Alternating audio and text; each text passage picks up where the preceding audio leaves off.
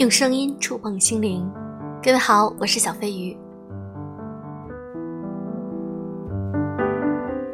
今年是一个特殊的毕业季，我相信有很多的应届生现在压力很大。那今天我想和大家分享一篇文章：毕业六年，生活教会我的六件事儿，希望能够给你们启发。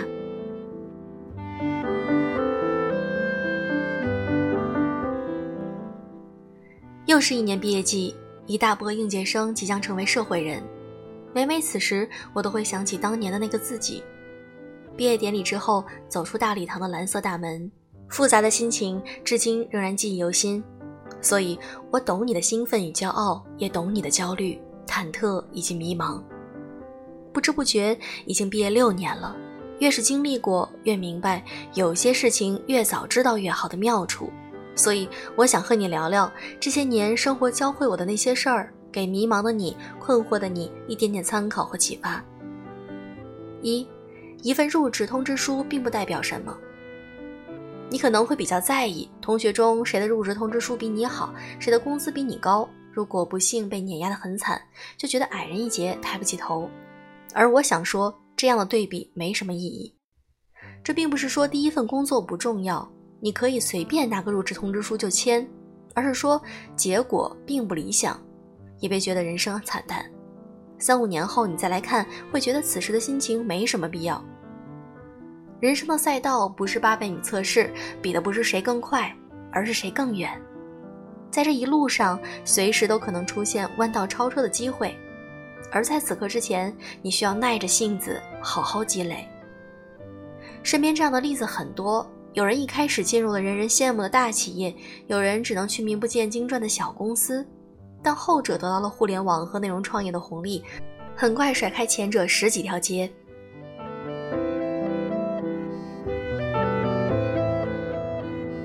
二，请首先支付自己。现如今都提倡投资自己，但具体投资哪方面呢？先从头脑开始，然后才是其他。头脑是我们唯一的贵重的资产。如果想要真正的投资自己，请先支付自己。毕业头几年，我还没有投资自己的概念，因为不懂得花钱去学习一些事物，所以成长得很缓慢。在职场上也没有博得很好的价码，生活并没有太大的改善。后来我改变观念，每月工资发下来，首先用于学习和提升。唯有能力和素质提高了，在职场上才有溢价的资格。三。你一定要有一项优势或者爱好，如果没有，从现在开始培养。在这一点上，我算是发展很晚的人。大学毕业前，我只知道念书，没什么特长，且个性模糊。在学校，因为成绩好还能有存在感；进入职场之后，由于没经验，根本没什么存在感。工作一年多，训练营的导师给我的评价是各方面都比较均衡，没有特别突出的地方。带我的前辈也曾说。我身上没有标签，这里的标签是中性词。当一个人身上具有某种突出的特质，才会有标签。有标签的人更容易被记住，更容易赢得机会。有位作家曾经在文章中说过，以前自己当记者的时候，采访过很多很多人，最真实的感受就是，每个行业最红最厉害的人，才华、努力。人脉、方法，至少某一项有强大的过人之处，基本没有例外。没有标签，在职场中就等于没有筹码，在生活中就等于无趣。而你所擅长的优势和你所热爱的爱好，就是你的标签。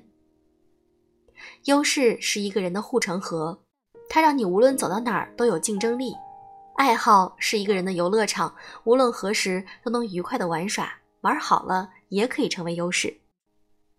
如果你不知道培养什么爱好，有两件事稳赚不赔：一是读书，二是跑步。如果还要再加一项，那就是写作。这也是我后来培养出来的三项爱好。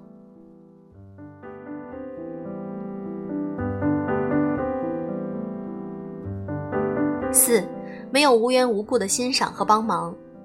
初出茅庐，面对各种不确定，希望有成熟睿智的人点拨，有能力强、资源多的人关照。这种心情很能理解，所以刚毕业的年轻女孩对于满足以上特点的大叔有种天然的青睐。但是一定要擦亮双眼，因为谁也不知道你遇到的是人还是兽。比如说帮你介绍了好工作，半夜叫你出去到他的住处面试的，以工作的名义带你出去出差散心的，赖在你房间不走的，请你吃大餐看场无敌电影就趁黑拉你手的。天下没有免费的午餐，也没有无缘无故的欣赏和帮忙。如果你没有能够立足于职场的才华，就不要听信所谓的欣赏，不要以为长得好看就理所当然的接受大叔们的帮忙。成人的世界里，判断一件事儿、了解一个人，永远不要忽略动机和目的，这是年轻女孩最容易犯的错误。天真浪漫、贪图便宜、想不劳而获都是原因，可是这个世界很公平，你想要得到什么，就要拿什么去换。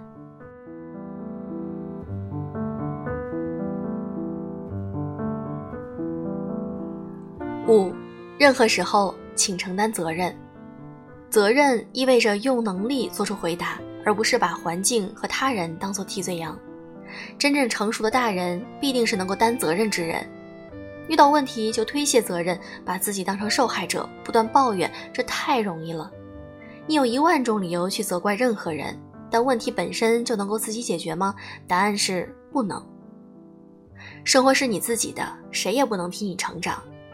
在我们承担起责任的那一刻，一切消极情绪都将化解。任何时候，请承担责任。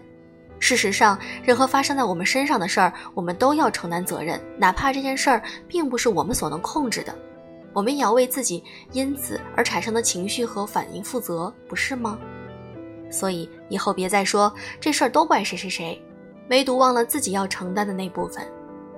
做受害者很容易，但你只会一直受害。做承担者一开始很难，但很快你就能够掌控生活的主动权。勇于承担责任的人会很有力量。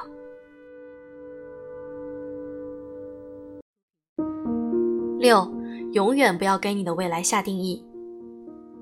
刚毕业那会儿，我和男朋友一无所有，家里也给不了什么支持，想在房价堪比一线城市的地方立足并不容易，两个人工资加起来也只能够温饱。出门不敢伸手打车，一个月难得吃顿好的，看见品牌店都只能绕道。眼看着物价和房价上涨得很快，我曾以为我们将来会裸婚，会一直过得很窘迫。一边是迷茫不坚定，一边是咬牙坚持一起奋斗，就这样拉扯着前行。窘迫的状况持续了两三年，后来我们一起攒钱买房买车结婚生子，现如今该有的都有了。这并不是在炫耀什么。实际上也不值得炫耀，我只是想用自己的经历告诉曾经如我一般迷茫却又怯懦的人：一开始的生活有多窘迫，未来的生活就有多辽阔。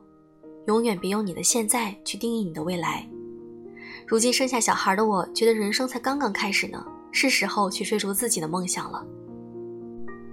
不管此时的你站在怎样的十字路口，别害怕，往前走，别停下，所有的迷雾。终将会消散，生活自会给出答案。人生的每个阶段都有不同的烦恼，而我也依然还有迷茫和困惑。未来的一切都不确定，我们唯一能确定的是当下能懂得多一点，走得稳一点，仅此而已，却已足矣。如果你喜欢我的节目，可以点赞评论，那么非常感谢你。想和我联系的话，可以添加我的微信“小飞”的全拼音“小飞鱼零三零六”。祝各位晚安。